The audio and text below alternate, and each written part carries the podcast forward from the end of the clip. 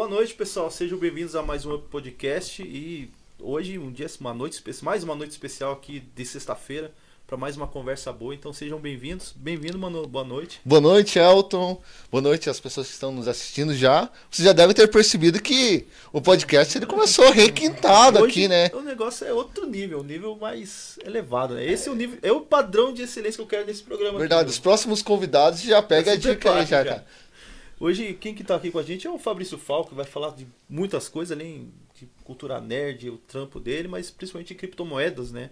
NFTs, essa, esse mundo todo aí que, que. Tá todo mundo falando disso, né? É, é o futuro aí do- dos né? investimentos e tudo. Hoje você vai esclarecer as dúvidas, pode perguntar também. Uhum. Fiquem à vontade. Então, boa noite, Fabrício. Seja bem-vindo aqui aos estúdios TN aqui. Boa noite, Elton. Boa noite, João. Bom, queria agradecer aí o convite de vocês dois. É um prazer estar aqui. Principalmente falando para Tamandaré, né? Que foi uma cidade que me acolheu aí por um tempo. Que foi a cidade também que conheci o Elton, mais conhecido como Zenga na época, É né? verdade. É, a gente estudou ali no Colégio Tancredo Neves. é, às vezes lembro de algumas pessoas quando passam por mim. Geralmente elas não se lembram de mim, mas tudo bem, eu não sou Faz parte, rancoroso. mas E é hoje- isso aí, estamos aí. É, você é cria do, do Tancredão ali, né, cara? Sou cria do Tancredão. E olha, deu certo na vida, olha. 1995, hein?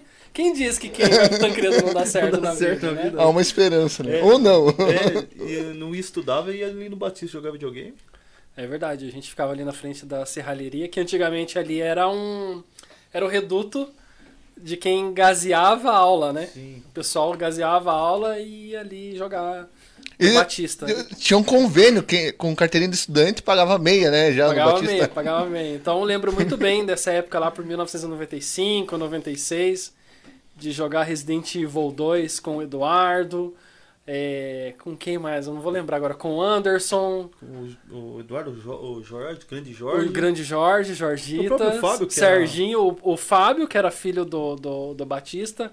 Aliás, se o Batista algum dia escutar esse podcast, se puder mandar pra ele, queria agradecer o Batista por ter nos proporcionado, né, Sim. tantos Quanto- momentos. horas De alegria. diversão. Quanto dinheiro que a gente gastou se você tivesse investido esse dinheiro em Bitcoin, né? É. Eu tava milionário, cara. Talvez bilionário. Né? Ganhar. Eu nunca vou esquecer, Elton, de uma vez que o, o, o- eu morava ali no Santa Maria, pra quem que é ali perto ali do Parque dos Padres, e eu morava na pior rua, que era a rua mais declinada. E os, e os caminhões, eles não desciam até lá embaixo, eles vinham, eles iam só até metade. E eu lembro que o meu padrasto, o, o, o caminhão deixou a areia ali no, no, no meio da, da, da rua, e o meu padrasto falou pra mim, Fabrício, busca lá, busca a areia e traz pra casa que era lá embaixo. Traz nas costas. não, eu fiz assim, acho que umas. Ah, não vou lembrar, umas 200 viagens de carriola pra cima e pra baixo. Pra cima e pra baixo. E no final ele me deu 10 reais. Olha. Esses 10 reais ficou lá com o Batista lá. Ah, eu, Cara, e eu achei que esses 10 reais ele já ia emendar, eu guardei, investi em É criptomoedas, mas não foi não. dizer uma coisa pra vocês. Eu, minha mãe me dava dinheiro pra cortar o cabelo. Hoje eu até cortei o cabelo em homenagem a isso. O que, que eu fazia? Eu pegava o dinheiro e ligava pro Fabrício. E ligava não, ia lá na casa do Fabrício, que andava dava uma pernada lá, daí chegava lá e. Fabrício, tem 5 reais aqui, ó. Vamos jogar lá no Batista. Ele lá tinha dois, tinha um. Vamos. Ou não tinha nada, ou tinha, sei lá, a gente ia lá no Batista jogar. Mãe ia o cabelo. E não, e não tinha um plano B pra ficar ali. Não tinha, cara. Não O tinha. Elton tinha um, um CD do Resident Evil 2 na época, Piratão, lembra? Lembro. Nossa, aquele CD faltou fazer furo no meio dele. De tanto que a gente jogou aquele CDzinho. E a gente já foi o nosso primeiro investimento. A gente comprou, acho que o Elton, né, Elton? Eu comprei, acho que É, não, você 15 tinha o Director's Cut e daí depois eu comprei o 2. Eu não lembro como é que foi esse. E, e a gente tinha o nosso próprio CD só pra chegar lá no Batista e rodar o joguinho lá. É, a gente tinha o CD porque normalmente a pessoa que ia trocar o CD lá, e ela riscava Real. tudo o CD. Deu o CD ficava travando no meio do jogo, né? Que época boa, né? Que época Bons gostosa, tempos, né? assim. Eu guardo com muito carinho, principalmente os amigos do, de Almirante de Tamandaré. Era o melhor multiplayer que tinha, né? Era o melhor multiplayer, né? Antes da gente começar, eu trouxe presentes pra vocês. Olha lá. Fala- ó, Olha, João, gente, esse é o nível de convidado que eu quero nesse podcast. Eu vou deixar. vai virar um pré-requisito já. Vou deixar aqui a caixinha. Ai, peraí, deixa eu pegar aqui só um minutinho. Vou até abrir pra galera ver aqui, ó. Vou deixar aqui a caixinha que eu trouxe aqui. E sempre que vocês Hum. é, deixarem aqui e verem, vocês vão lembrar dessa visita. Esse aqui é pro Elton. Olha! Olha só. E esse aqui é pro João. Opa! Que é a valeu. dupla, né? O magro e o gordo. O- E o Mário Verde, como dizem. É, O Mário Verde. Luigi. isso aí eu acho que simboliza Oh, bastante aí. Muito nossa- obrigado. ó. Caraca, Então, mano. Vai ficar aí Ok. sempre. Não, vai ficar aqui, cara. que já- Vai virar já item, a decoração. tiver aí, É que na verdade junto. ele via a decoração nos outros podcasts falou tá muito fraca, melhor eu. eu Então dava ajuda aí pros agora. pianinhos. Agora acho que faz sentido esse casco ser desse tamanho aqui. É verdade. Sim, agora. É verdade. Aham. Faz parte ali, muito obrigado. muito obrigado pelo, nada, de nada. pelo carinho aí tomar um gole. Vou Toma até mais um tomar gole. Toma mais um Vamos gole. tomar um. Isso, todo mundo junto, vai. E aí, a 1995.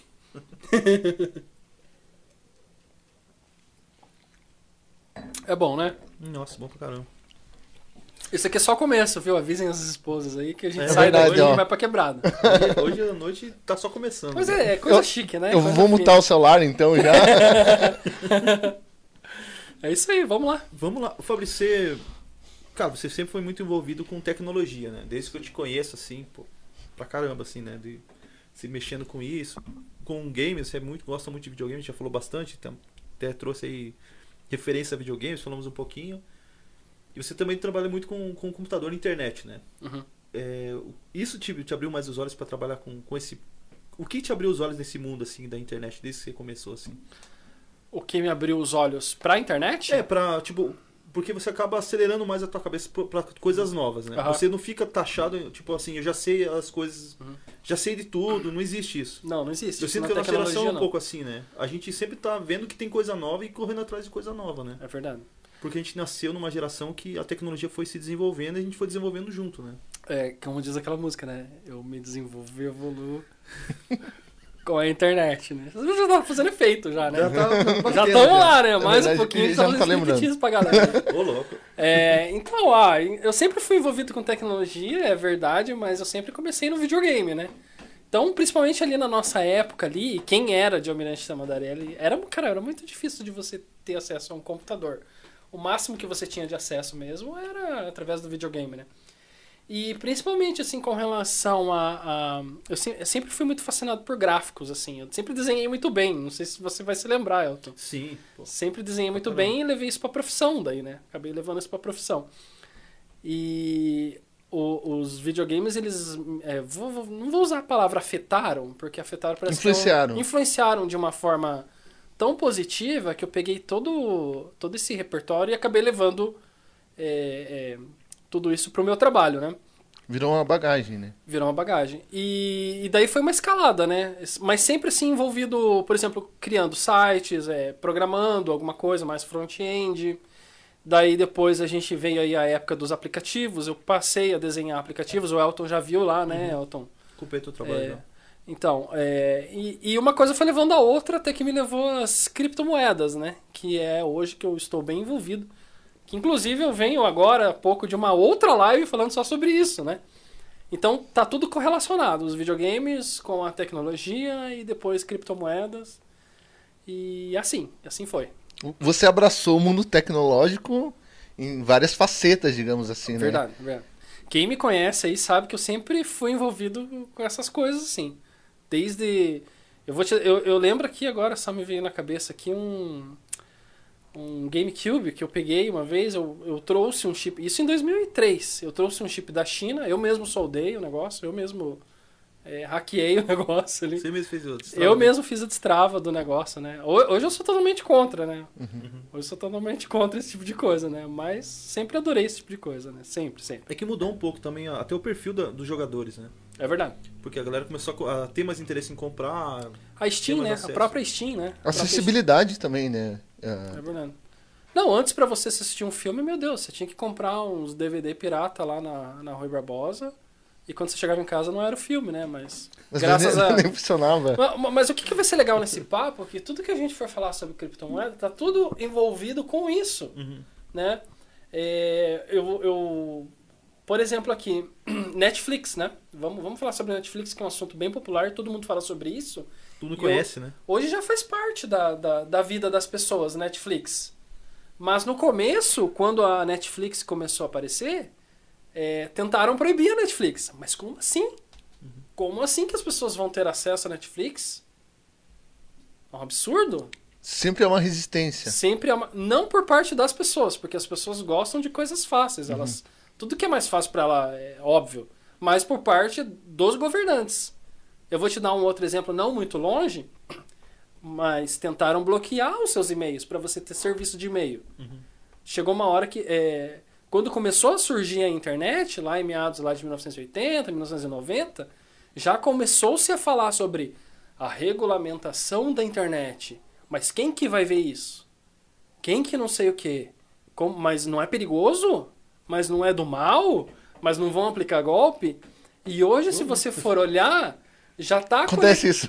Acontece. Acontece. Sim, mas, Mas- faz parte. Mas faz parte, já está conectado já com criptoativos, está conectado com criptomoedas. Se você voltar lá atrás e perceber essas mesmas movimentações, está acontecendo de novo.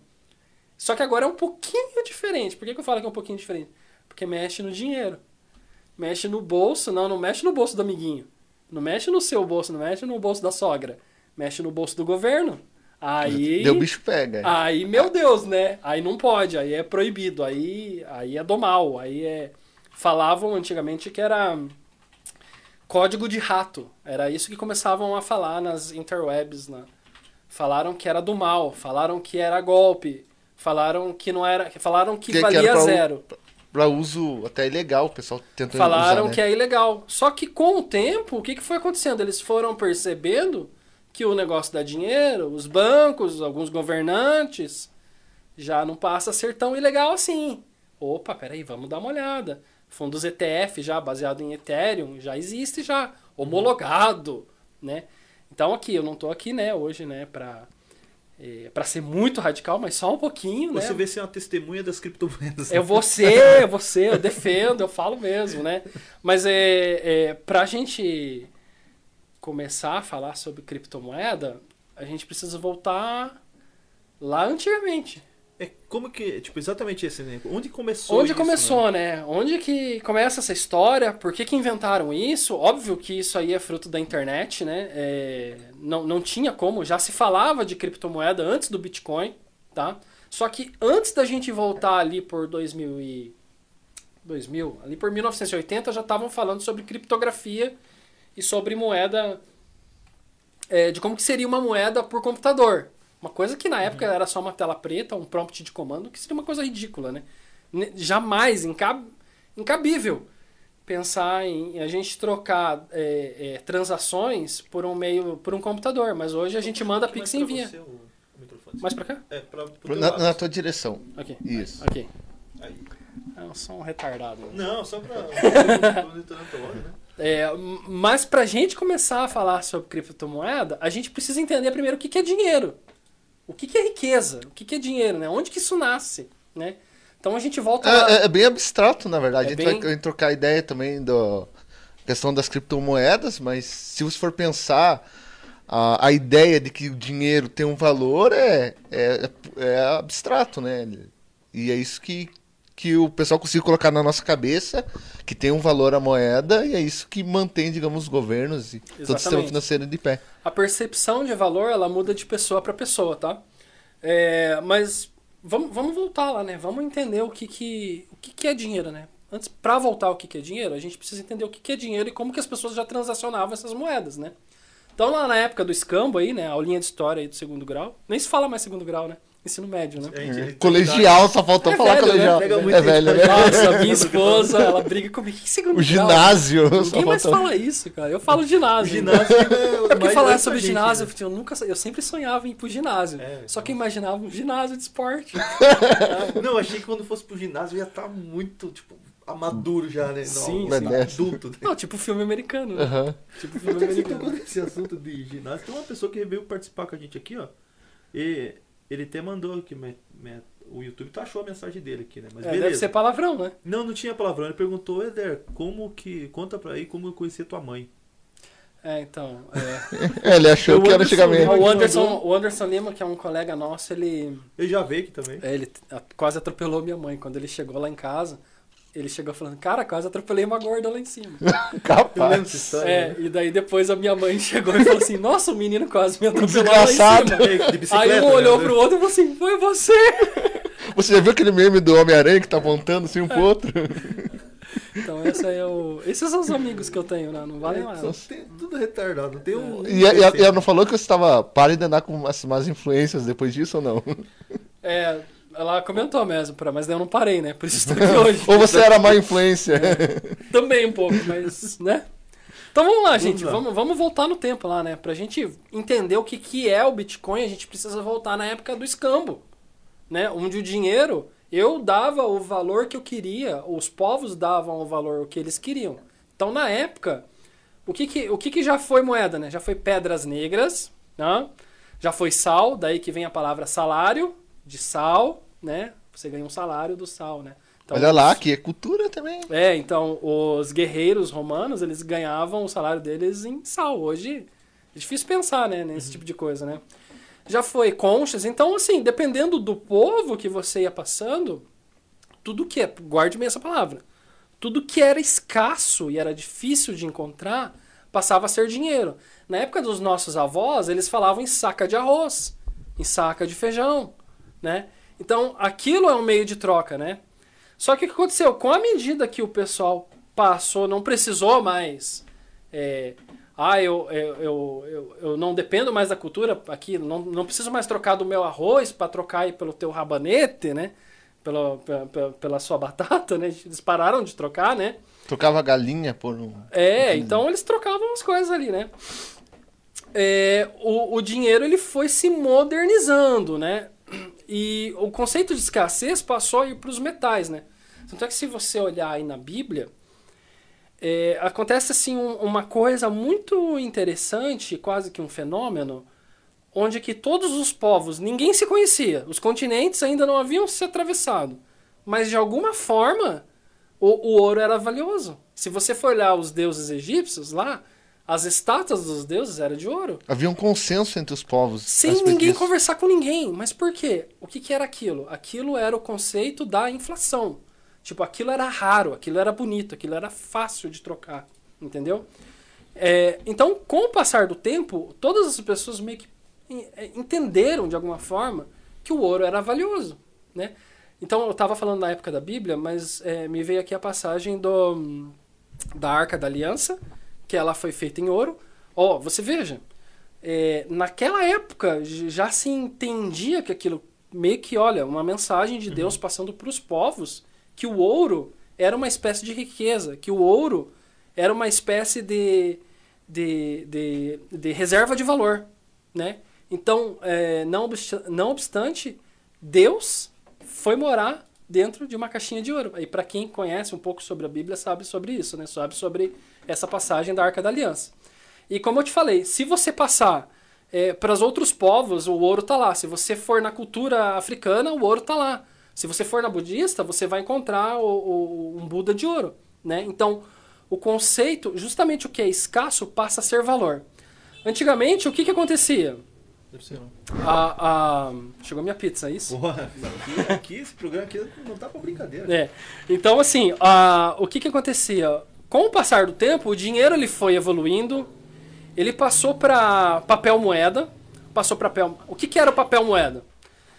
Era uma certificação que o banco dava, né?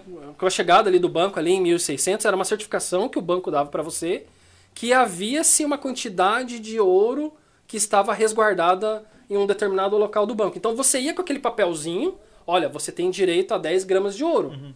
Então você ia lá com o seu papelzinho, entregava o papelzinho pro bancário, ele lascava um pedacinho da pedra e tá, Nossa, imagina, tá cara. aqui, tá aqui. Só que com o passar do tempo também, isso foi ficando difícil Ficou inviável, né? ficou inviável, ficou. Pô, vamos levar uma mega pepita de ouro lá pra não sei aonde, né?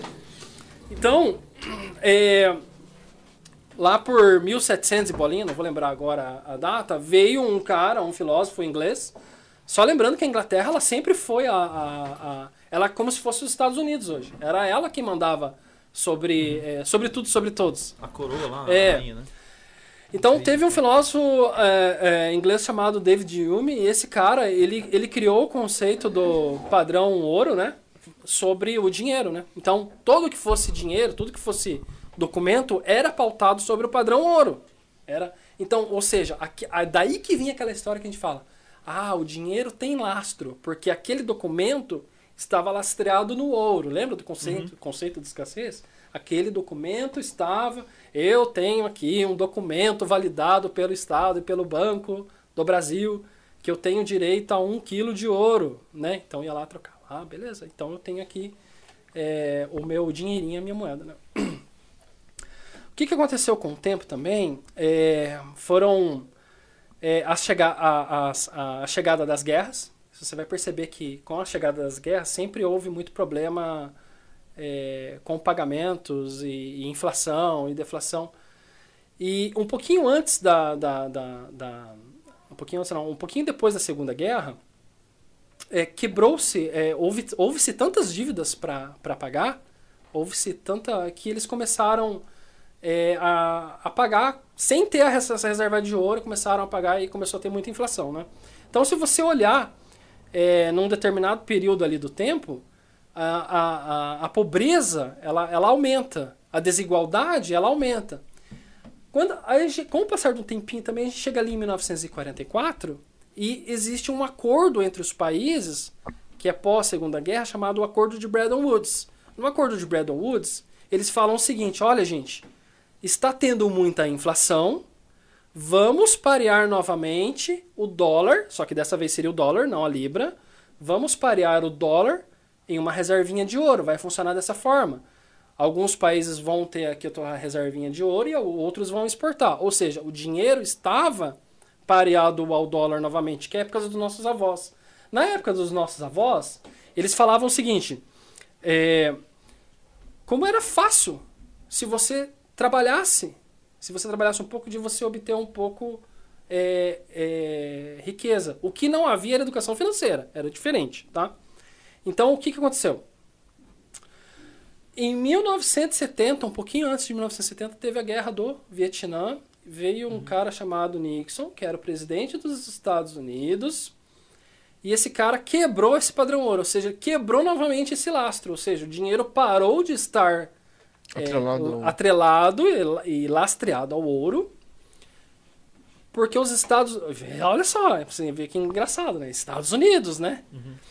Então, o Nixon foi lá em rede nacional e falou assim: ó, o dinheiro vai parar. Vamos imprimir dinheiro e vamos pagar as dívidas das guerras. Tá? E daqui para frente, todos os bancos centrais que vão fazer todo esse processo de importação e exportação, eles que vão validar todo o Forex ali, quanto que vale cada moeda, eles que vão é, é, regulamentar tudo isso. O Banco Central acabou se, acabou se é, dando muito poder. Seria essa palavra, tá? Muita inflação, imprimir um monte de dinheiro, muito dinheiro, muito mesmo para pagar as dívidas, mas lastreado em quê? Em nada. Apenas papel. Ele já, já, já, já havia se deixado, né? Então vamos deixar para lá. O que, que passava a ser agora? Um papel lastreado apenas em dívida pública. Estados Unidos tem até uma certa cultura de educação financeira, só que em outros países mais pobres, vamos pegar a Angola da vida, onde entra lá um ditador e imprime dinheiro a, a, doido, a, a, como que fala, seria a palavra? A rodo. Né? A rodo, né? É, então, não precisa ir muito longe, você veja o exemplo aí da Venezuela, onde um milhão não valia um dólar. Porque não é só ir lá e imprimir dinheiro. Quando você imprime dinheiro, você é, é causa inflação, né? Você quebra o efeito deflacionário do negócio, né? Como aquela história, né? Ah, um vinho aqui, né? Um vinho de uma safra única, onde só foi feito uma garrafa, que não é o caso desse aqui. Então ele custa 2 mil dólares, né? Mas por quê? Porque ele é único, né? Mas ao, ao mesmo tempo você tem, se você tem lá um campo largão da vida lá, né? Com todo respeito aí, né? Os colonos aí que ah, um sangue de boi? É, um sangue de boi, né? Que foi imprimido, imprimido né? Que foi feito em produzido. sé, produzido, industrializado. Então aquilo passa a não valer nada. Custa 10 reais, 12 reais, não sei, né? É, então, tem a ver com tudo isso. É um, é um fenômeno de fato, né? E aí que a gente chega no Bitcoin. Para chegar no Bitcoin, a gente tem que chegar em 2008, que foi a quebra do banco do Lehman Brothers, né? Que foi a bolha imobiliária dos Estados Unidos. Ou seja, o dinheiro já estava impresso, já havia-se uma, uma demanda é, absurda de dinheiro no mercado e ali por 2007 mais ou menos já se falava é, sobre, sobre criptografia de, de dinheiro digital sem que o governo colocasse a mão no que era riqueza, mas de que forma? Emulando os padrões de um ouro, ou seja, uma oferta limitada é, que eu pudesse usar aquilo. Mas qual que era o problema da época, da, da tecnologia? O problema era o seguinte: ter um servidor centralizado me permitia que, se eu fosse programador, chegasse no computador e imputasse alguns valores lá.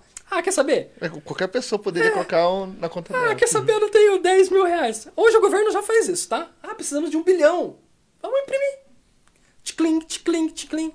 O que acontece com o dinheiro? O dinheiro sai lá da casta. Vamos usar essa palavra aqui, casta indiana. E olha aqui, eu não tô falando aqui, é. Vamos sair da bolha de esquerda e direita? Ah, sim. Vamos sair desse negócio de democracia, essa farsa que a gente vive? Vamos, vamos sair do planetinha e ir lá para trás e ver essas duas engrenagens funcionando. Direita, esquerda, Estado comandando sobre tudo e sobre todos. Eu sou o rei, eu imprimo dinheiro. Então o que, que acontece? Os caras vão lá, imprimem dinheiro, o dinheiro sai lá do banco, porque banco também pode imprimir dinheiro, vai lá para a casta dos ricos, os ricos pegam o dinheiro, investem o dinheiro em ação, aquilo escorre um pouquinho, uma porcentagem vai para os políticos que você já conhece dos, dos, dos dois lados, os políticos pegam aquilo, manda para os filhos, manda para os netos, aquilo escorre para os assessores. É um programa político isso aqui? Não, Não. Mas isso a gente, Pode mas falar. a gente fala de tudo. Não, mas vamos lá, vamos lá.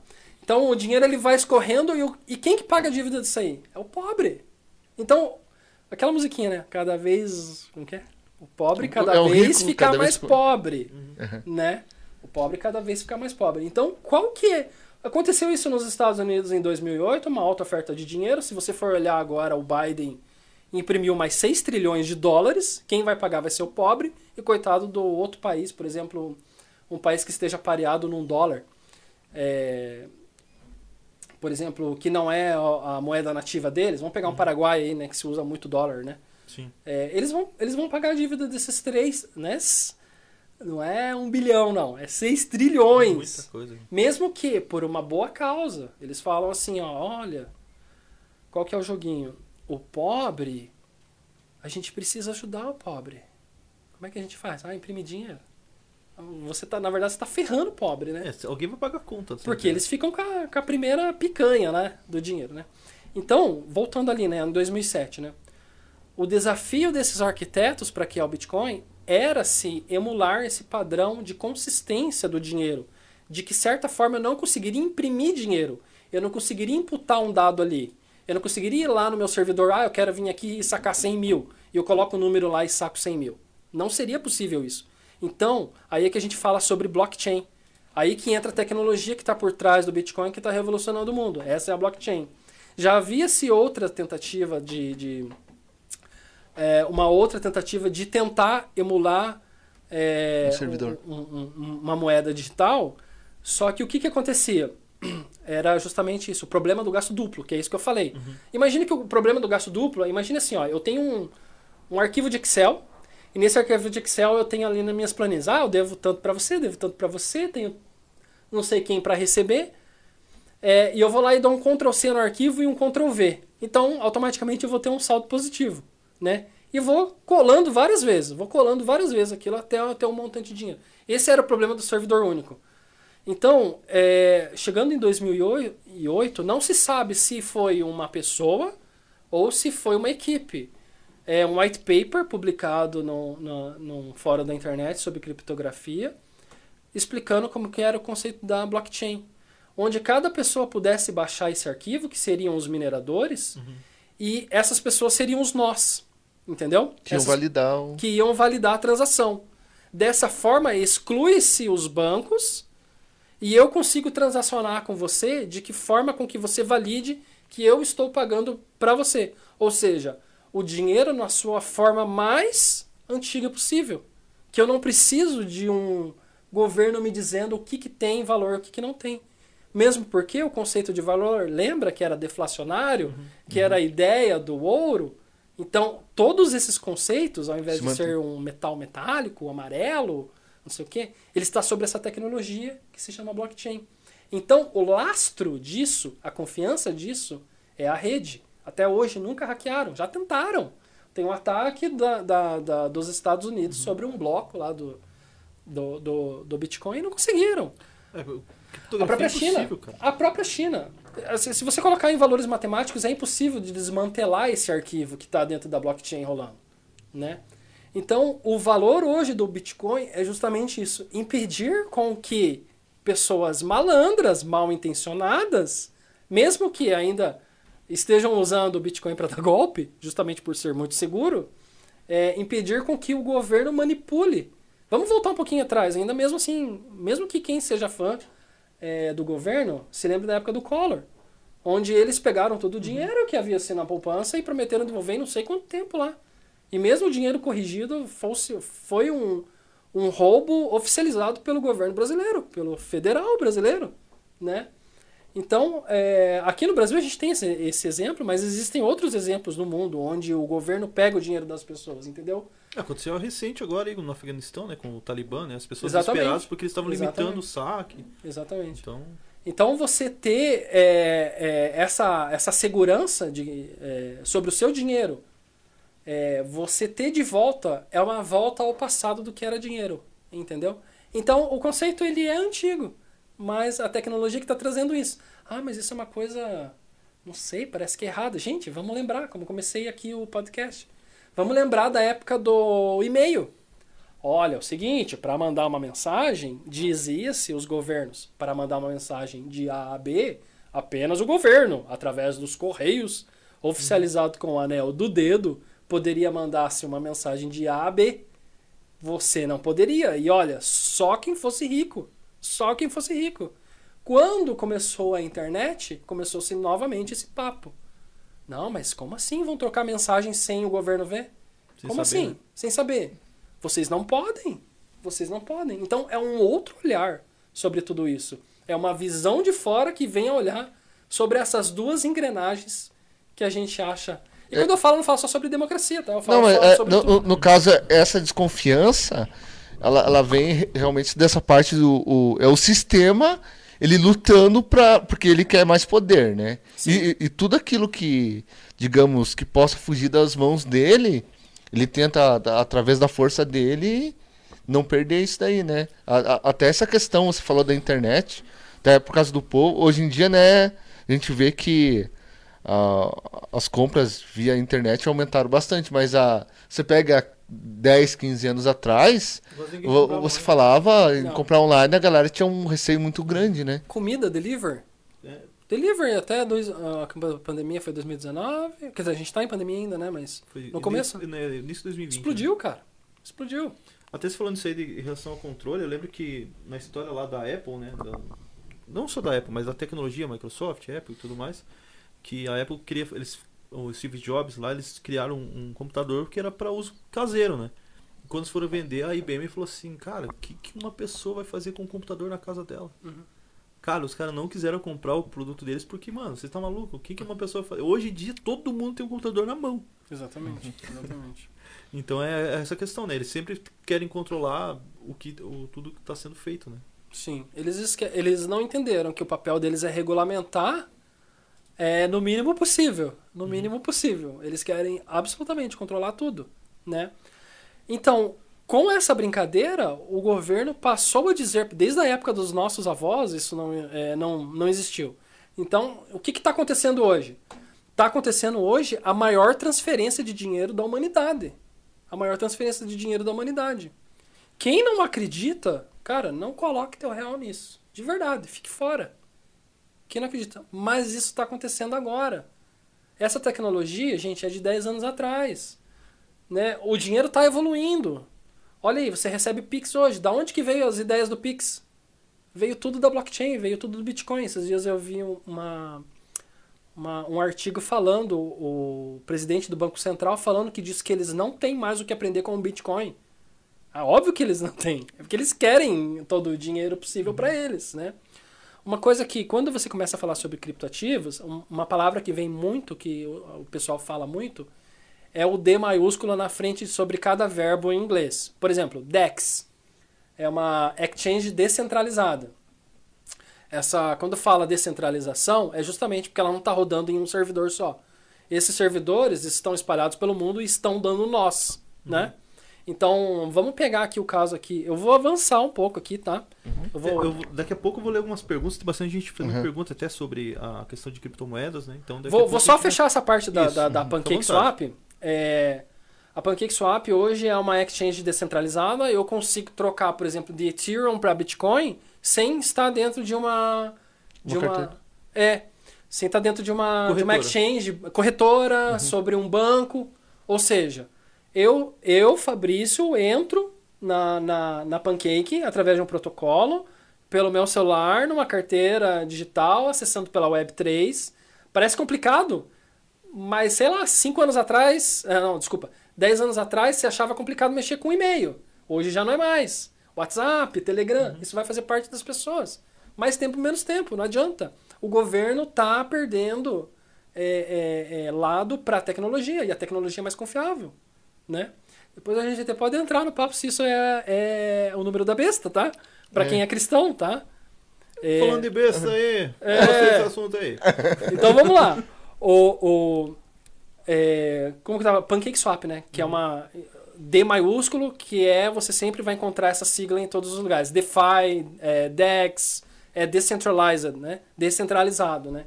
Então tudo que é descentralizado você vai encontrar nesse mundo cripto, né? Ou seja, não tem um servidor, não tem uma pessoa validando. É, são computadores de inteligência artificial validando que sim e que não através de contratos inteligentes. Entendeu?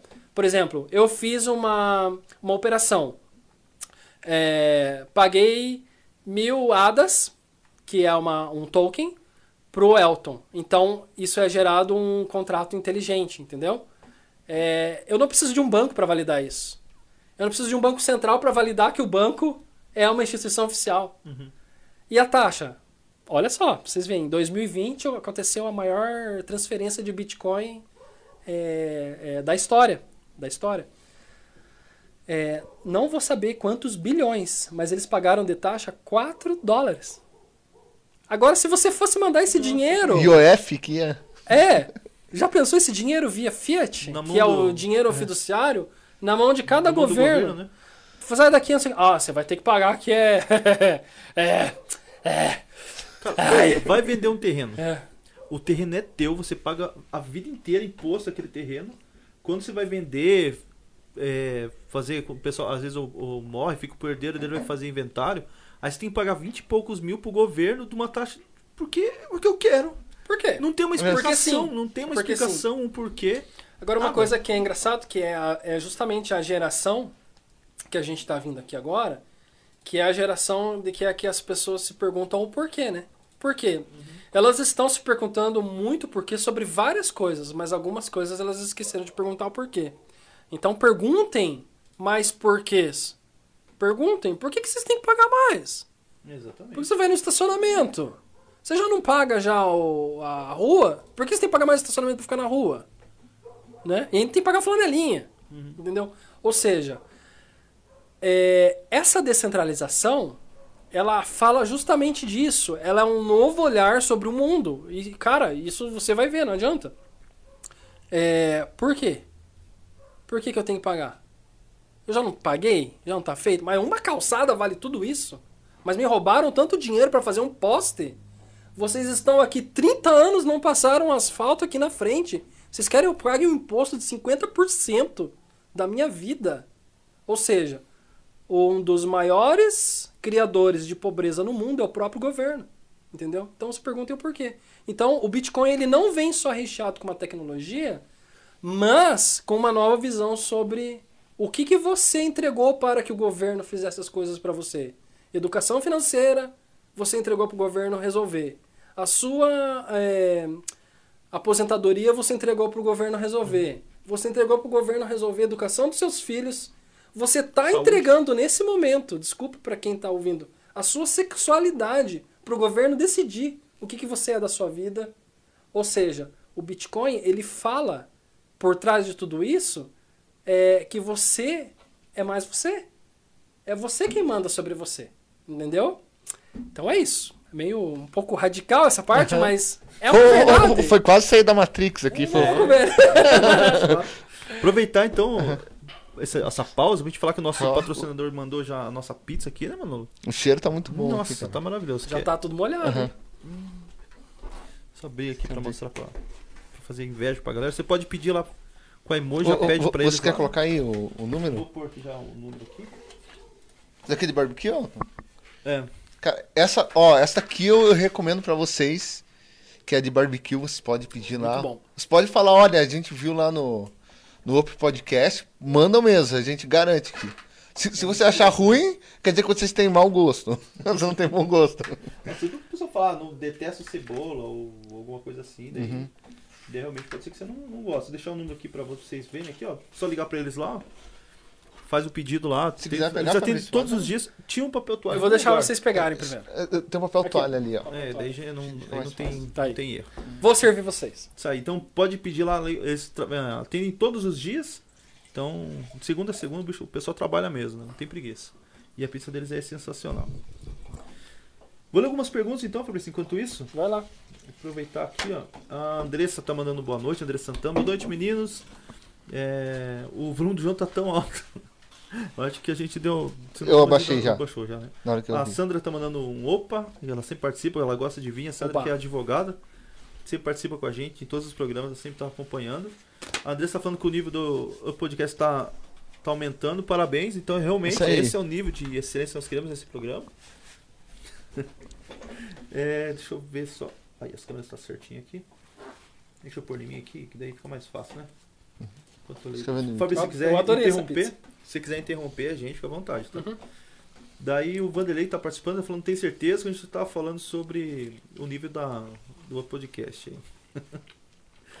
É, tá falando que tem com fome de conhecimento, então tá gostando de acompanhar aí. É, Andressa tá mandando se é, uma pergunta. Se eu investir nas criptomoedas, eu poderei sacar no futuro ou somente posso usar de forma online? Acho que você até respondeu, né? Que, então, É, transação você que- tem dois sistemas é, que rodam de dinheiro no caso, né?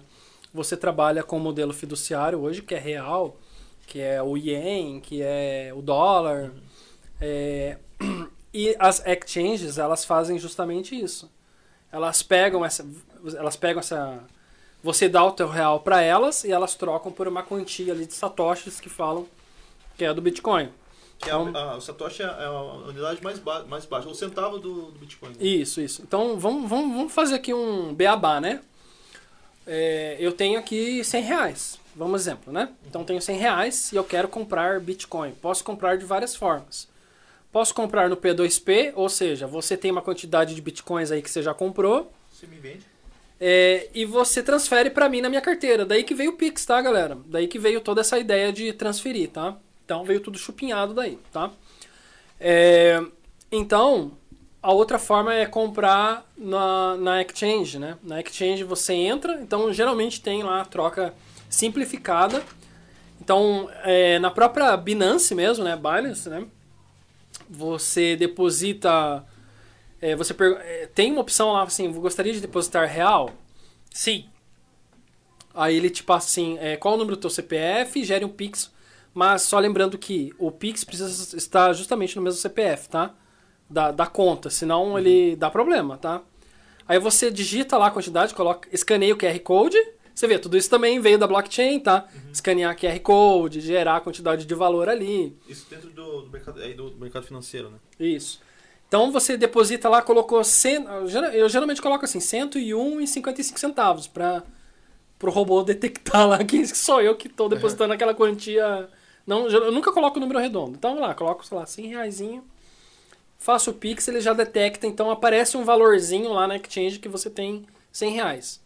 Aí você vai lá, então geralmente tem algumas formas nas, nas exchanges, tem uma forma mais simplificada de trocar, sem que você precise abrir o home broker, que é aquele aquele gráfico cheio de troca e venda, não sei o que. Então você ele detecta lá quantos reais você tem, eu quero trocar por Bitcoin, Ethereum, ou Solana, ou ADA, enfim, né? E daí você já faz a troca, tá? Então, quando você faz a troca, você adquiriu aquela moeda, aquela moeda é sua, porém ela vai ficar lá dentro da carteira da exchange, que é uma coisa que eu não... Uma, uma conta no banco. assim. Como se fosse um aplicativo. Exatamente, exatamente. Todo mês. Todo mês você pode ir lá e comprar e deixar um pouquinho lá. Ah, quero começar a investir 50 reais. Isso que é legal, né, cara? Tipo, ações você tem que investir, tem um valor mínimo que é sugerido pra você investir.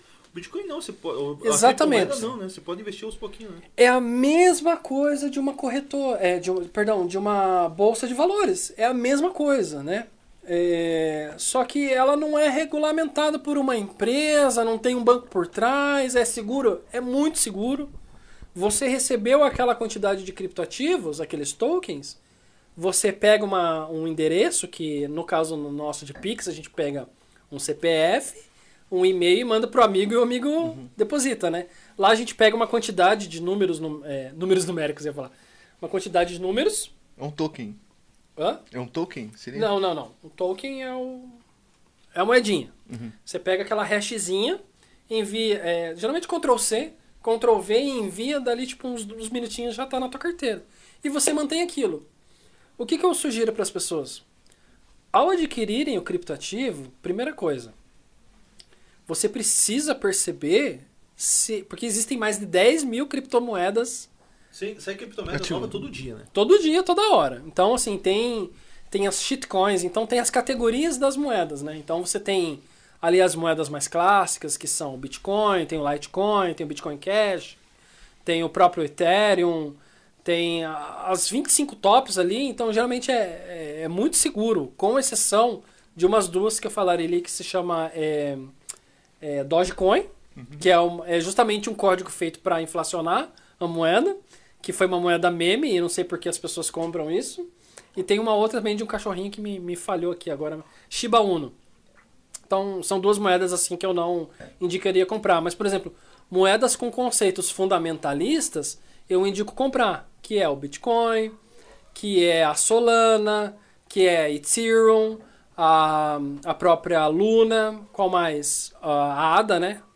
A própria ADA, que eu sou fãzão da ADA também, que é, foi criado pelo Charles Hoskinson, que é um cara que estava no desenvolvimento da Ethereum. Mas aí a gente já começa a entrar em umas partes mais... É, aproveitando esse negócio que você falou aí das, de- dessas moedas e tal, a gente tinha comentado também, digamos assim, a, a ideia principal do, do, do- das criptomoedas era fugir dessa influência, né, digamos, externa ali.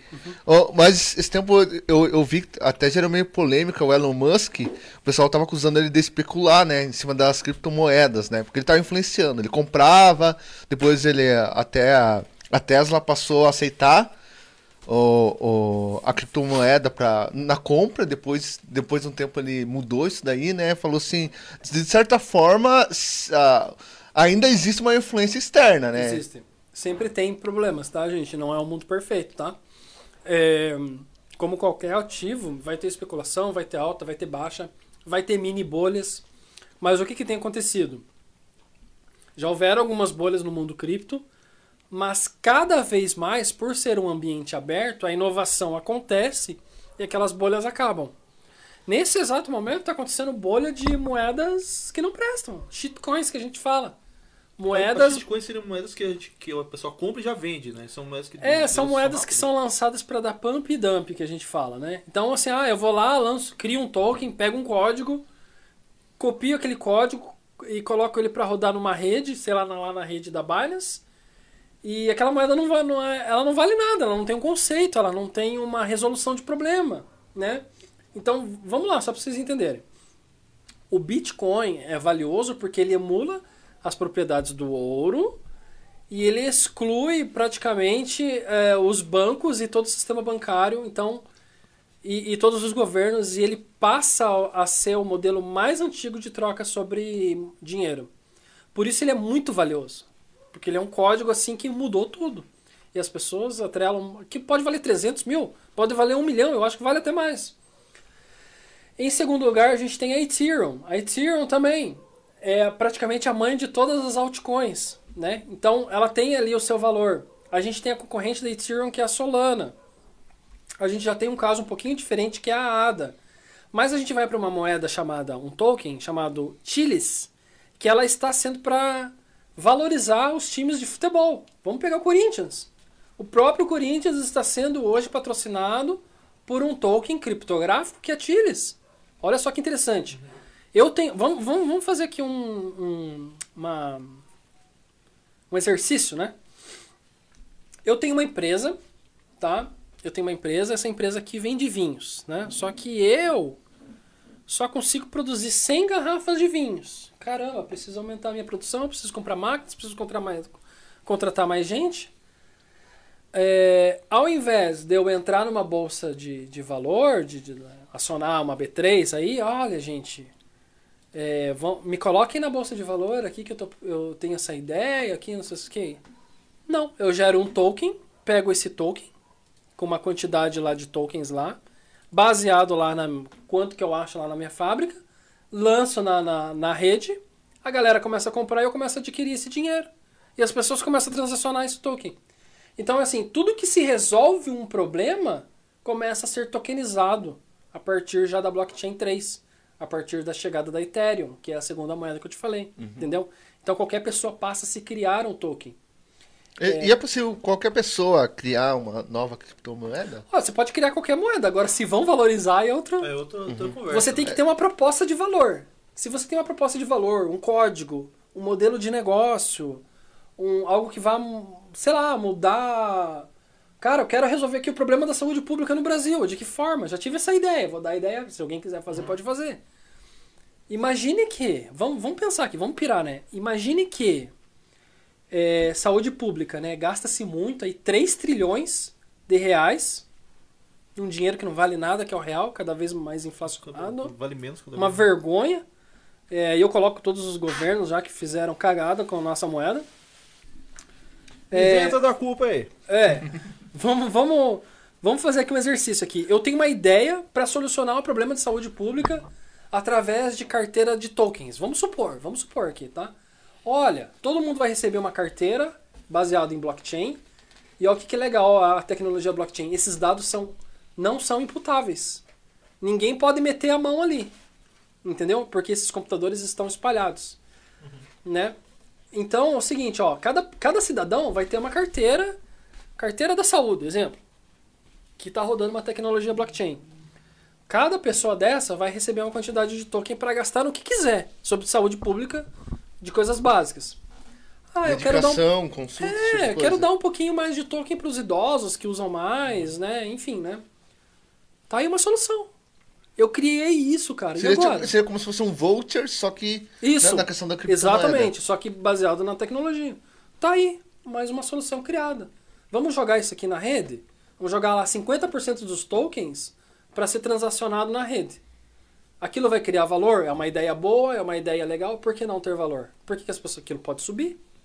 É o mesmo conceito da bolsa de valores. Poderia ser um sistema de logística, né? Lembra que eu falei com vocês que o problema do gasto duplo, que era que o arquivo, ele não poderia ser é, é, colado várias vezes, né? Ele não poderia, ou seja, o arquivo da blockchain ele se forma da seguinte forma. Então, ele sai daqui, ele não pertence mais a mim, ele pertence a você. Aquele arquivo não é duplicado. Imagine um sistema de logística, de container, onde aqueles dados do container tá em um lugar e ele passa para outro. Eu não consigo duplicar aquele container. Olha aí, uma ideia para o correio. Olha não, só. E, e, até essa questão do blockchain, há um tempo atrás eu estava pesquisando e o pessoal até sugeriu, até estava meio em alta essa questão do voto impresso, se é ter ou não e hum. da confiabilidade da, da urna, o pessoal deu essa sugestão de usar o, black, o blockchain para validar a, a, questão do voto, né? Você dá um, digamos, uma garantia maior. Uma ótima, um ótimo exemplo que você deu aí. A questão das urnas eletrônicas, né? Gente, vamos ser sinceros, eu não confio naquelas máquinas. Eu, eu, eu, vou até te explicar. Eu trabalhei nas eleições como mesário, eu acho que por 4, 5 eleições. A, a, até a última que, que aconteceu em. Acho que foi em 2018, foi a presidencial. Ano passado. Você é, ano passado? Não, ano, uh, uh, municipal não foi, mas a última que eu trabalhei foi é, 2018. Eu trabalhava como presidente da, da, da, ali da sessão, eu tava ali, né? E assim, uh, a gente acaba o negócio, de, de, a gente tem que fazer o procedimento, de selar a urna, tirar o disco de mídia e tal. E eu, eu, eu tava esperando o funcionário da, do, do TRE chegar ali. E, e eu, eu, entreguei a mídia na mão dele. E, e passou pela minha cabeça. Falei, ó, beleza. Aconteceu o procedimento aqui, digamos que era controlado. Falei, mas quem garante que essa mídia que eu, que eu tô entregando vai ser a mesma que vai ser transmitida? O carimbo do Estado garante. Deixa eu fazer. Ah. Deixa eu fazer outro ponto, então. que eu já fui esse cara que pegou essa mídia e fez a transferência. Ixi, então ele tá. 2010. 2010 eu fui trabalhar, era assim. O oficial ia lá, eles pegavam esse negócio, eles, eles trazem, eles traziam tudo para um lugar, só que é isso. O que você falou, essa, essa parte, assim, pode ter, pode ter algum, algum desvio ali. Só que ainda eu acho que o maior problema não tá nem ali na transferência. Mas, cara, você vai subir os dados para um site, mano. Um Não. servidor. Eu fico, servidor. eu fico me perguntando assim, vocês já viram o tamanho de um chip wireless? É desse tamanhozinho. Um Bluetooth é desse tamanhozinho, cara. Tem cartão de memória, assim, agora, né? Desse tamanhozinho, cara. Cara, eu peguei a máquina aqui. Sei, fui lá, abri, coloquei. Não sei, cara. Tô aqui só confabulando coisas nada a ver aqui, tá? É, é mas o que, que eu quero dizer? Qual que é a dificuldade? Qual que é a dificuldade? Se já existe a tecnologia. Olha o processo de logística, que barato que iria ser. Processo. Olha quanta gente que eles iam é, é, parar de ficar enchendo o saco pra, pra não ter que ir lá no dia, não parar. Ah, até que tem gente que gosta de parar um dia de serviço. Beleza. Não Tenho, eu também gosto de ficar um dia de boa. Mas e, e até Mas questão como é caro? de dar gastos, exatamente. Olha o quanto que a galera paga por esse processo. É tão caro, é tão caro. Gente, qual que é a dificuldade de fazer um processo baseado numa blockchain descentralizada para resolver a questão dos votos? Esquerda e direita iam ficar felizes, não iam. Mas alguém tá ganhando alguma coisa com isso, não pode ser. Ah, sempre tem, né? Alguém sempre ganha alguma coisa. Lê mais alguns comentários aqui, Fabrício. Tá bom? Até vou ver galera no xinga YouTube. aqui depois. O Marcel tá mandando assim, ó, um vinho Campo Largo. Tão chique, hein? Abraço pra vocês, meus amigos. Tô falando que teu vinho é Campo Largo, hein? É verdade. A gente só não vai falar a marca porque eles não, não estão. Não patrocina, patrocina nós, a gente fala. É, a Fátima Maier tá mandando boa noite. O Márcio Andrade tá mandando boa noite. Parabéns pela live. Eu sou o Márcio da Camp... companhia Web Rádio, Campo Magro. Queria saber quanto está valendo um Bitcoin. Hum. Até a data de hoje estava 42 mil dólares. Algo ali por 240 mil reais. Só que lembrando, você não precisa ter 240 mil reais, tá? Você não precisa comprar Você o pode Bitcoin comprar inteiro. uma fração 0,0001 Satoshi. Você pode comprar por 50 reais, 100 reais, você consegue comprar uma fração de um Bitcoin. Bitcoin. Aí o, Marci- o Edivaldo Minante tá mandando um grande abraço pra gente, mandando um abraço pra gente aqui também. A Marilda disse que chegou atrasado, mas chegou, né? Boa noite, Amarilda. Boa Sempre tá noite, nos Marilda, acompanhando aqui. acompanha também. A Gisele Timóteo tá mandando boa noite pra, pra Fátima ali, então o pessoal se conversando, né? É, eu já fui também presente nas eleições e tem até hoje a mídia que o cara não levou. Olha aí. Imagina, o vereador deixou de, de, de ganhar ali, Pois né? é, olha só, né? Aí o André está falando que o Ju- Elton pede pro João é, Henrique contar como que ele perdeu a oportunidade de estar rico Ah, é, essa questão do, Bitcoin, lá por meados de Todo mundo 2014. perdeu essa Eu, oportunidade. eu, e- eu cheguei a ver, eu, eu tava bem interessado, até, até tinha pensado na época em minerar e tal.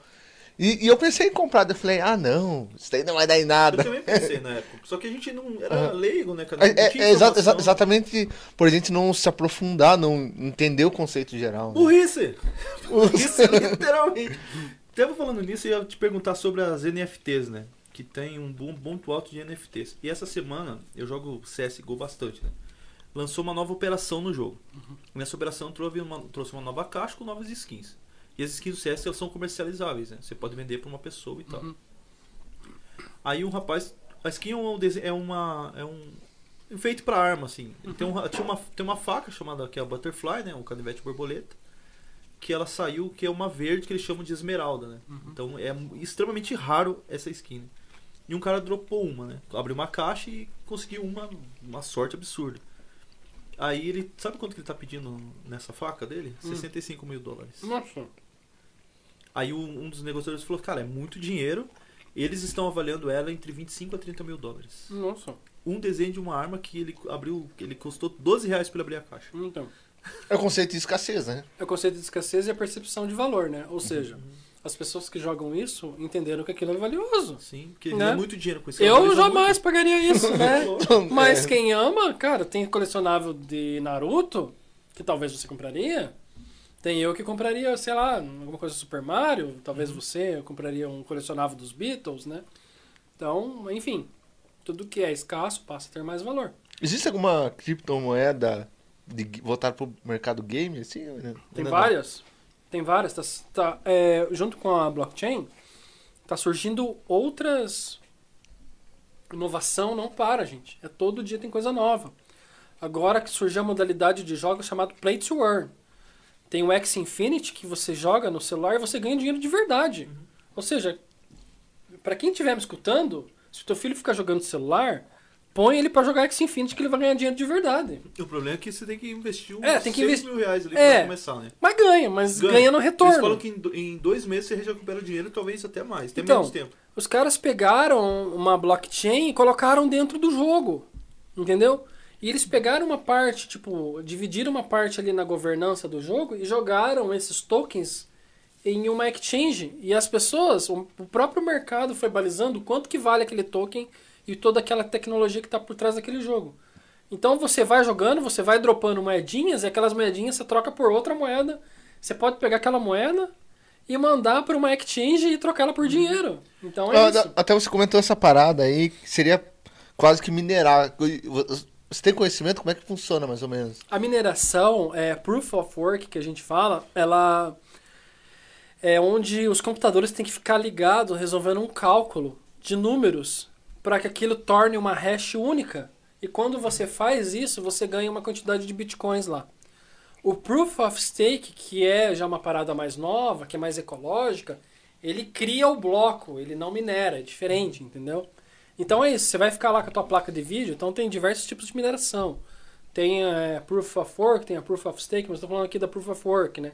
Que fica a placa de vídeo rodando lá, você baixa um software no teu computador, Fica fritando a placa de vídeo. fica fritando. E aquele computador fica tentando encontrar essa, essa transação única, essa, essa hash única. Quando ele encontra essa, essa, essa corrida, ele libera uma quantidade de bitcoins para você. Entendeu? É uma recompensa. É uma que- recompensa. Isso que seria, digamos, da, da transação que é do blockchain. Isso. É isso aí mesmo? Isso. Pra resolver. Ó, lembrando que o Bitcoin, ele tem só 22 milhões, 21, não vou lembrar agora, de unidades. Ou seja, vai Chegou, acabar, acabou. Né? Vai chegar um ele vai acabar, vai ele só acabar foi a liberado a mineração. 18. O, a- o restante vai sendo liberados fora o restante que já foi perdido, assim, tipo de gente que na época... Eu, que- eu tô vendo esse negócio que Per- esse- perder a esse cara, carteira, não- Ele tem, eu acho que daria 10 milhões. Não sei quantos milhões que dá que ele tem lá. Ele tem muito. Só que ele perdeu, a carteira, chave. Perdeu a chave. Então, tem também a, o Pizza Day, que é que o pessoal fala onde foi a primeira transação de Bitcoin. A pizza mais cara do mundo. A pizza né? mais cara do mundo. É, só lembrando E que um custou? Bitcoin hoje custa 240 mil reais. Um Bitcoin, tá? Um, umzinho. Umzinho, umzinho, um Bitcoin só. Compraram logo o Bitcoin no começo. Que começou. Duas pizzas por 10 mil Bitcoins. Nossa. Deus, cara. Dava quantos milhões? Dava? Tava perto dos bilhão aí, viu? Eu, não, eu, eu tava... Eu Tem que chamar o Ciro Gomes pra fazer a conta dos bilhão. Era alguma Vai dar coisa bilhão? alguns... é, Não, você falou pra mim... Eu tava vendo... O Fabrício faz umas lives lá na...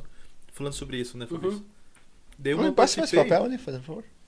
E era alguma coisa de 300, algumas coisas, milhões. Não chegava a bilhão, mas, cara, é muito dinheiro. De dólares, né? Falando aí de dólares. Então daria bilhões de reais aí. Daria bilhões de reais.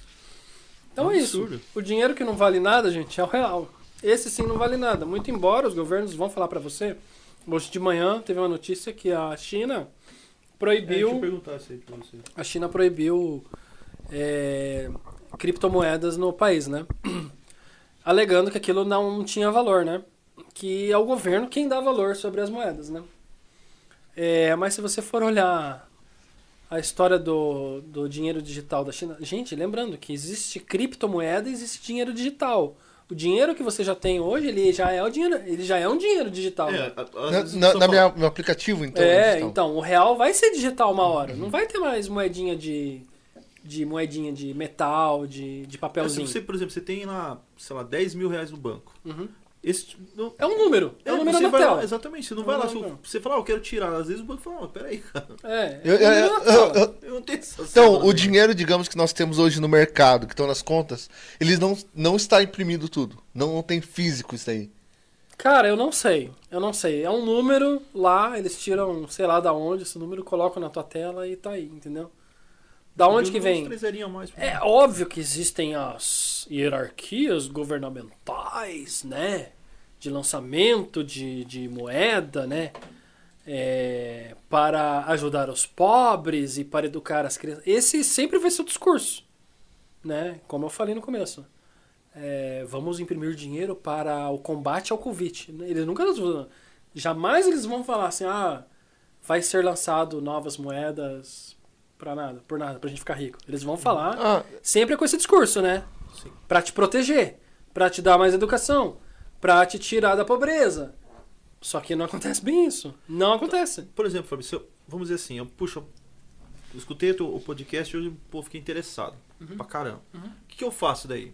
Tipo, qual que é os primeiros passos que eu tenho que seguir assim pra eu criar minha carteira? Que moeda que, tipo, se eu fosse investir hoje, ah, eu tenho 100 reais pra colocar em, em criptomoeda todo mês, Uhum. por exemplo. Eu quero fazer isso. Eu não, eu não compraria já de primeiro. Eu iria estudar sobre o assunto. Uhum. Sobre tudo isso que eu falei. Faz sentido pra você?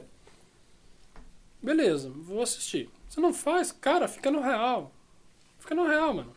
O dinheiro que mais desvaloriza no mundo. Um dos, né? Uhum. Fica no real. Os 100 reais que você tinha lá em 1994, 95, hoje vale 15. De tanto que imprimiram o dinheiro. Cara, fica com o real. Agora, se te interessou, a internet hoje é livre. O mesmo tempo, tempo que você gasta para ficar vendo coisa de humor, pesquise sobre. Hoje está acontecendo, como eu falei, a maior transferência de dinheiro da história, que não acontecia nem na época dos nossos avós. Entendeu? Você vai ficar fora dessa?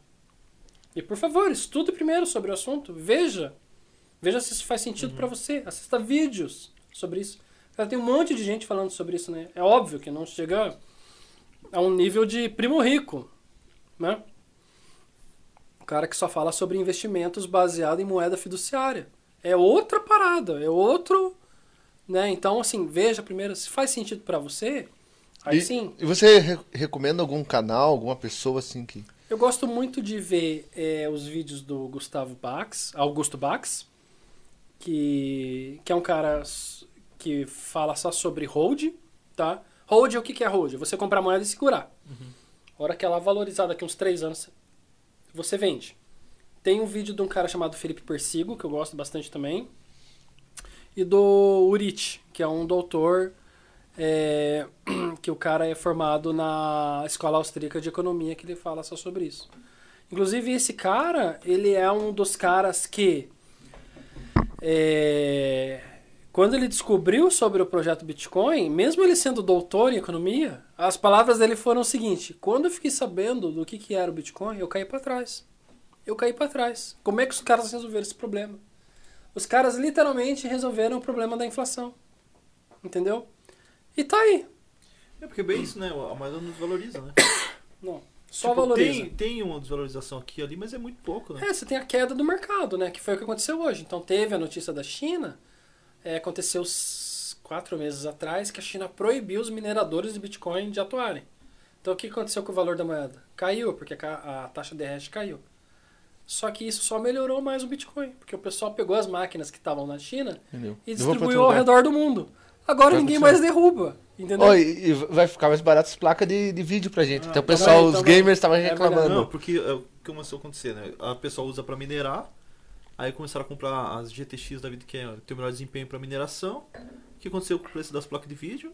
Subiu. Ah, Subiu. A demanda é maior. Absurdo, É, absurdo. tudo isso, né? Oferta e demanda. Oferta e demanda, escassez. De certa forma, se você for pensar, o próprio mercado de criptomoedas ajudou no crescimento da, da, da tecnologia, da venda de placa de vídeo, né? Sim. Ele criou uma nova demanda pro mercado, novas É, fábricas, a né? Nvidia tá com, tá com um projeto, não sei se eles já, já lançaram. Eu não sei se eles têm lançar. produtos, né? Eles podiam lançar produtos Então, eles iam fazer isso. Eles iam, por exemplo, se- a 3060, que é um modelo da, da GTX, se você comprasse ela e ela, e ela tem um, ia ter uma detecção lá que se fosse usada para mineração, ela ia cair com 50% do Desempenho. do desempenho dela. E até os hackers falaram que não tinha como bloquear porque ia ser um, uma, algo dentro do, Aham. do hardware dela, né? Aí o que, a NVIDIA vai fazer? Em solução, eles vão vender uma placa de vídeo só para mineração. Sabe a mineração. Então, tipo, isso é ajudar a galera que quer só jogar e a galera que quer minerar, né? E até ter o- esse balanço, né? É, é, é até estranho falar, né? Minerar, né? Uma placa de vídeo vai minerar, né? Mas esses são os mineradores, você não precisa fazer parte disso. Você, Sim, pode, é. você pode ganhar dinheiro de várias formas dentro da- do mundo do criptomoeda. Como minerador, como trader. Apenas se você comprar e segurar, você já está ganhando dinheiro. Que como Tá eu falei, se você colocar teu, teu dinheiro no banco, gente, sério mesmo. Eu recebi uma newsletter do C6 assim, ó. Coloque seu dinheiro num. Nem lembro a sigla aqui agora. Por dois anos. Dois anos. Dois mil reais. E no final de dois anos, você vai receber 426 reais. Que legal. Vamos dividir isso por meses, dar uns 20 reais por mês e dividir isso por dia. Vão te pagar centavos por dia para você deixar 2 mil por dois anos o dinheiro. Ou seja, esse dinheiro quando cai lá, quando você assinou o papelzinho que esse dinheiro caiu lá no C6, você está dando o aval para os caras pegarem o teu dinheiro e fazer trade. Fazerem outra coisa, investirem em criptomoeda. A gente não sabe o que esses caras fazem. Para te devolverem Quatrocentão. 400 depois de dois anos. Cara, E daqui a dois anos, quanto que vai ser quatrocentão, né? Agora me fale uma coisa, não é mais fácil você pegar a mandioca frita, fritar e sair vendendo? É, vai render muito mais. Em uma semana você já faz esses 400, gente. Pelo amor de Deus. É ridículo. Entendeu? cara. Então é, é ridículo. Isso porque estamos falando aí de um negócio que é valorizado, né? Não, A própria poupança. Ridículo. Você ganha centavos. É, bem pouco. É, é até aquela, aquele negócio que você falou da educação financeira. Né? Uhum. Nós somos criados já para para não ter acesso a essas informações, né? Exatamente. É, a- a- até porque É porque quando você começa a sair da caixa, eles já falam: Ah, mas isso é legal? Mas isso é oficial? Mas isso é permitido? Só, dúvida, né? tipo, só eu posso dar garantia, Mas né? isso é homologado? Só que tudo que é homologado, tudo que é seguro, tudo que tem fundo, tudo que, que, te, que te dá segurança, você paga por isso. Você só não vê. Você só não vê o que que é o fundo garantidor. Você está pagando por isso. Qual que é o seu pagamento? Você vai receber bem menos. É simples. É simples. É, a, a conta tem que ser paga por alguém, não vai ser A por conta- eles, né? Exatamente. A conta alguém vai pagar. Não adianta. A Marilda tá mandando que tá, que tá dando fome nela aí, a pizza. Já pede lá, né? Pede lá, Né, não emoji? perca tempo. Pede lá, marido. Para de ser mão de vaca. E Pede. ela tá falando que ela tem bastante interesse por aplicações e está aprendendo muito. Então é legal, dá pra. Tem muita coisa que dá pra investir. É, você acredita que as NFTs que. Ah, a gente tava No falando sobre NFT, né? no mundo das skins, você acha que vai virar? Eu isso? acho que sim, eu acho que sim, porque o que, que é NFT? É um é, non-fungible token, né? É um arquivo único, né? Então imagine você ter no seu game uma skin que só você tem. Entendeu? Com as skills, com as habilidades, tipo, sei lá, pulo 98, ataque, sei lá, 73. Tô te dando exemplos aqui, por exemplo, um jogador do FIFA, baseado em NFT, um arquivo único, entendeu? Uma camisa única, um detalhe único. Então, eu acho sim que através da blockchain da Ethereum, que o NFT começou na Ethereum, né? é, vai modificar também o modo como jogamos. Entendeu? E não só isso, mas até os artistas, né? o pessoal que, por exemplo, Faz arte. Faz arte. Você Isso, isso vai, isso vai, já influenciou o mundo dos artistas. A NFT vai influenciar também é, futuramente, é, como você falou ali, João, é, cartórios sobre imóveis. Tá tudo transacionado lá. Olha, esse arquivo aqui, ele passou por mão desse, por mão desse e pela mão desse. Entendeu? É, então tá tudo lá transacionado e ele é um arquivo único. Tua casa vai, pode ser um arquivo único. Pegar o histórico. Exatamente, entendeu? Então isso vai influenciar diversas tecnologias, né? Então a gente fala que ah, o NFT, o cara fez uma artezinha besta lá e vendeu por tantos, né? Por um milhão de reais. Eu até vi essa semana um piazinho fez uma GIF, É. vendeu por um milhão de dólares. Então, é- isso é engraçado, mas isso é o começo da tecnologia, né? É o começo da tecnologia, né? É, isso pode vir a ser, quando você está comprando, você está comprando, você está investindo numa tecnologia que vai vir a mudar o mundo, né? E, e vai ser dessa forma. Né? Ela vai mudar a forma como nós jogamos. Não vai demorar muito, cara. Daqui uns 3, 4 anos, é, o que, que vai ter? Ó, você vai poder comprar as suas skins aqui no Fortnite? Vai poder comprar. Porém, você vai abrir a categoria de NFT lá. É, aperta R1, categoria de NFT. NFT baseada na blockchain da Ethereum. Temos essa camiseta aqui. Quanto que vale? Para isso, escaneie aqui o código é, pela sua carteira de Ethereum. Você paga, ela já libera para você. Tuf. E o dinheiro já. O Ethereum sai da tua carteira e já vai para a carteira da, da, da companhia, do estúdio. Entendeu? Então tá aqui, ó. E de repente eles até podem fazer um esquema com os caras que. com os artistas. Ó, você vai criar aqui uma skin aqui pro, pro jogo tal. E metade desse dinheiro que você ganhar vai pra você. Outra metade fica aqui na empresa, beleza? Beleza. A Valve já faz isso, na verdade, né? E por isso que o pessoal tá achando que. Já faz, né? Então, vai ser NFT, né? NFT nada mais do que um registro único. Uhum. Entendeu? Só que ele é baseado na. Porque é bem isso. Assim, você compra, você faz uma qualquer todas as transações na, na Steam, você paga Uhum. das skins, todas. Daí você vai vender no mercado da Steam, você ah, vou vender de novo. Você comprou lá por 50 reais uma skin, daí você vai vender, você tem, a, a novo. Valve vai lá e pá, taxa você de novo. É. Ela taxa todo mundo, cara. Então, ela É criou uma microeconomia nela, né? É, Na- E é um negócio milionário, ela vive Então. disso, né? Então, E agora vai virar, virando NFT, eu que não vendo amanhã mais skin, né? Vou deixar então guardado. o legal do NFT é o seguinte: que eu posso não jogar e posso comprar. Eu posso comprar aquele arquivo. Como investimento. Exatamente, tá aqui, ó. Comprei aqui, isso aqui, eu comprei a faquinha que você falou lá. Não jogo, mas a faquinha é minha. E aí? Né? É, se for escasso e as pessoas terem essa é, esse valor, né?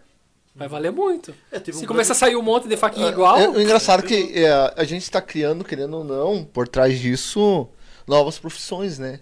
Ele, ele tá se, se transformando Nossa, no- essa baseado questão- no digital, né? Essa questão da, do, do X Infinity é o que acontece. Por exemplo, puxa, eu, não- eu tenho dinheiro, mas eu não tenho tempo pra jogar.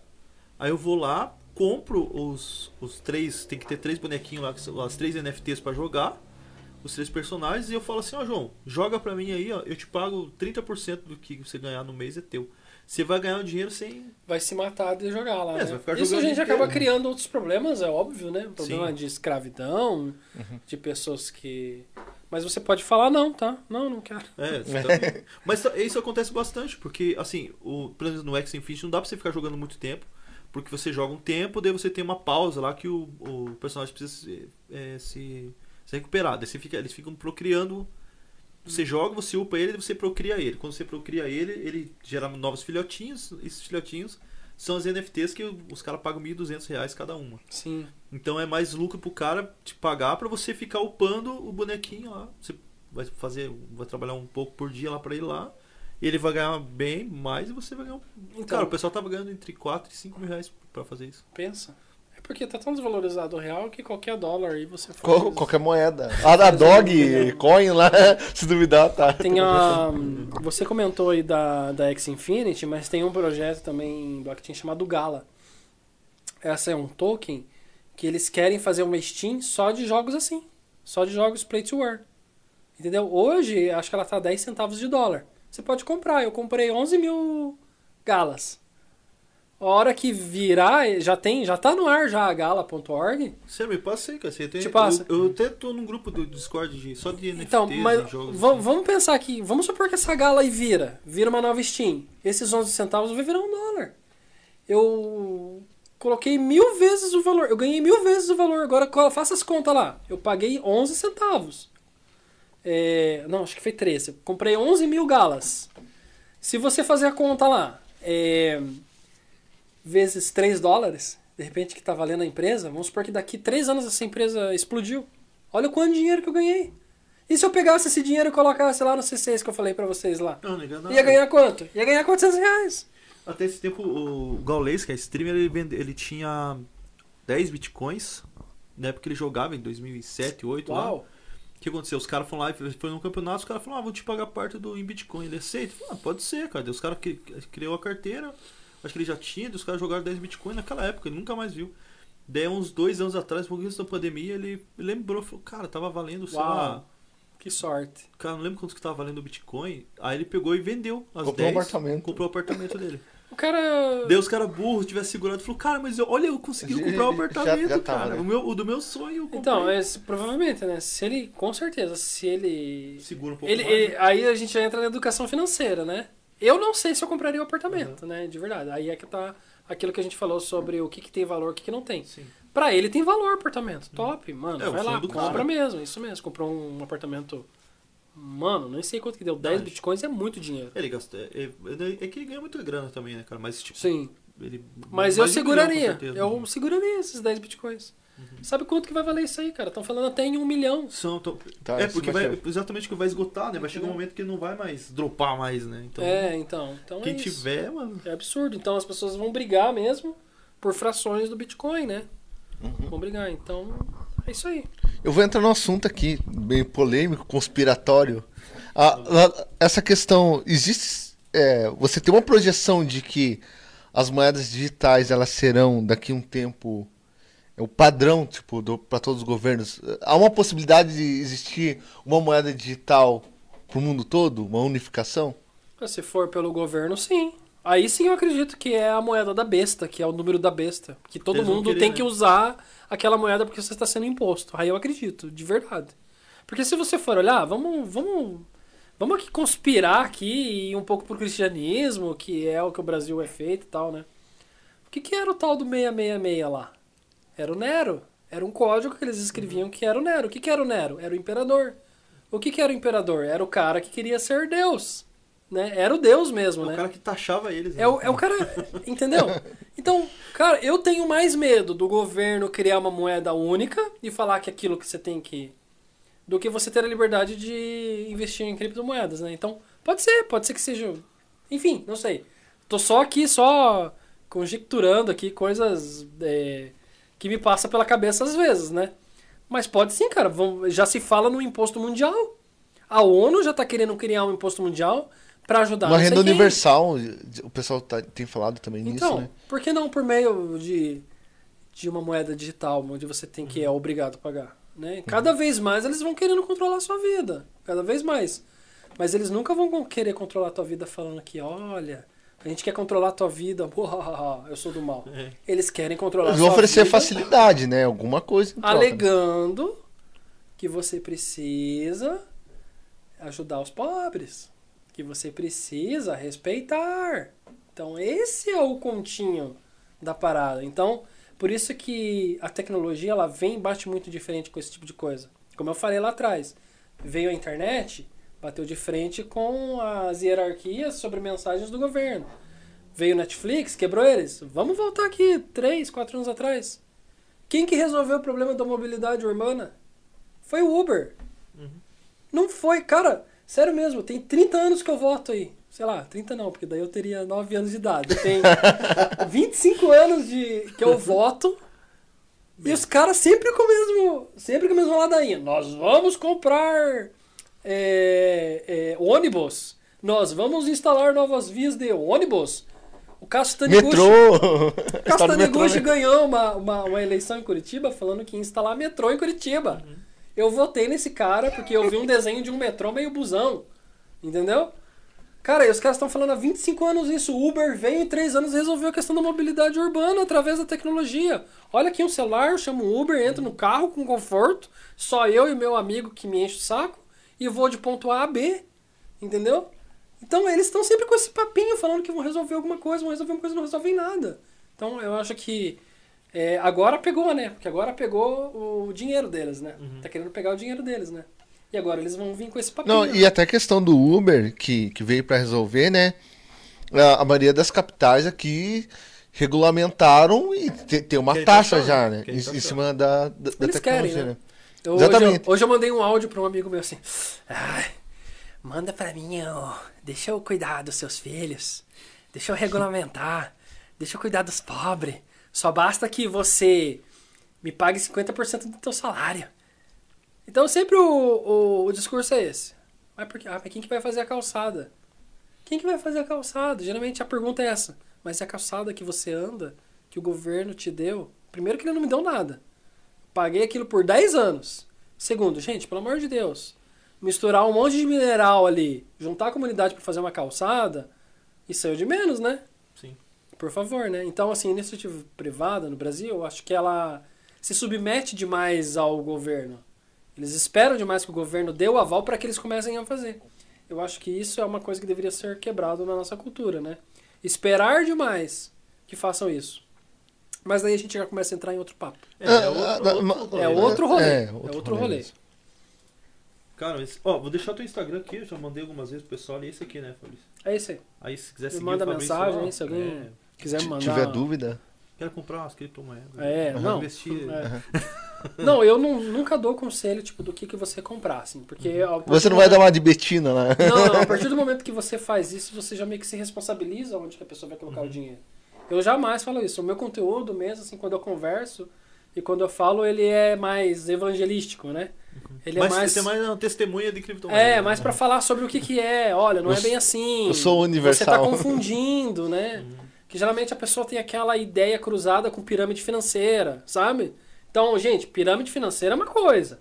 Na pirâmide financeira, cara, fazem pirâmide financeira até com creme de cabelo, né? Fazem com real, fazem com dólar. O Bitcoin é só uma ferramenta, é igual o dólar, é só uma ferramenta, tá? Então, dividam as coisas aí. Então, assim, o que você recomenda? Pra pessoa que quer investir, ela correr, correr atrás do, do conhecimento, Estude, estude. Igual É, o Bilu, é, do- busquem conhecimento. É, você ainda anda fazendo, faz as lives ainda com o grupo aberto ainda? Vocês estão fazendo? ou não? Ah, eu fiz uma vez, é, fiz hoje também, mas geralmente a gente faz com o pessoal ali do grupo, ali do Instagram ali que a gente tem, né? Até, até às vezes eu converso com um amigo meu, cara, vamos fazer um, um vinho com criptomoeda pra ficar falando sobre, né? Enfim, né? Enfim, cara, a gente quer ver as pessoas ganhando dinheiro, é isso, né? Sabe? Tipo, é, com um novo olhar sobre tudo é, e que as coisas sejam desconstruídas e que elas não dependam só de governo, não dependam só da empresa e que elas comecem é, de fato a ver que a tecnologia está mudando as coisas. Isso aí, cara. Quero te agradecer, mano, demais, demais a gente conversar, é sempre bom a gente trocar ideia. De vez em quando a gente tá sempre se, se trombando. Sim, Desde os dos meus, sei lá, meus 12, 13 anos a gente se tromba direto. Então, cara, é um prazer conversar com você. Obrigado por ter vindo tro- trocar ideia. assunto é tem pra caramba, né? Deve Sim. virar a noite. Mas foi top demais. Curtiu? Foi, foi da boa? foi legal, né? Foi legal. Foi legal, fluiu. Não, não ficou aquele assunto chatão, técnico, ficou bem Porque a fluidão. gente é legal, né? Irmão? cara. É isso, É. Cara, quiser mandar teu abraço pra galera aí, mandar os teus beijos aí, fica à vontade. Bom, eu não sei se a minha esposa tá está me assistindo, eu queria mandar um beijo, um abraço pra ela, né? Vou ser papai agora, Ah, né? olha Olha, né? parabéns. Pois é, então vou ser papai agora, mandar um beijo pra aquela pessoinha que tá ali dentro que eu não sei quem é ainda, né? Não sei se é Ainda não tem nome, né? menininha, né? É, primeiramente pra minha esposa, né? E pra quem tá assistindo aí, galera, isso aí. Entra de cabeça, não tenha medo não. Vá, se informe, mas vai com calma, né? vai com calma. Não vai sair investindo sem É saber. isso aí, muito obrigado pelo convite. Espero que vocês tenham gostado também do Super Mario, Ah, adorei. Ó, gostamos sim. E do vinho. Você, você tá acostumando a gente mal, né? A gente É, começar é. dirigido. O próximo convidado vai ter Tem uma responsa, né? né? É. Então é isso, É gente. Isso aí, cara. Cara, fica aberto pra uma outra oportunidade de você voltar aí, de trocar ideia de tantos assuntos que tem pra falar, né? Fica aí, fica à vontade também. Muito obrigado. Zenga, João, muito obrigado. Beleza. Você é sempre bem-vindo aqui. Sempre o dia que quiser trocar uma ideia. É só avisando que amanhã nós temos. É, eu vou até colocar Ô. aqui pro pessoal, amanhã a gente vai ter podcast de novo, que a gente tá é é maluco, né? Então amanhã vai estar a galera da Nova Prole aqui, eles são uma banda de rock, né? Rock cristão. São bem da hora, bem da hora o trabalho deles. Então amanhã às 5 horas a gente vai estar aí conversando com eles aqui também. Aqui no, no podcast, né, mano? E, e temos também o Bom Dia Cidade amanhã às 10 horas da manhã. Isso, verdade. Que vai ser o, o resumo das notícias das semanas principais com, com o Breno Granzotti e com a Sabrina. E outra, a gente, a gente já estava esquecendo. Nós estamos concorrendo. Olha É, é verdade, hein, cara? Fala deles, né, João? Fala- aí, você aproveita aqui. Então, cara, a gente tá concorrendo ao troféu TN, né? Da, do, de comunicação. Então, pô, entra lá, vota na gente lá no, no podcast lá. Dá pra votar quantas vezes você quiser, você coloca teu e-mail lá, e é só colocar e-mail e votar, tá lá no tamanderanoticias.com.br, entra lá, vota na gente, na categoria comunicação lá, vamos, né? Pode não, a gente não ser o melhor, mas a gente tá lá, Pode. né?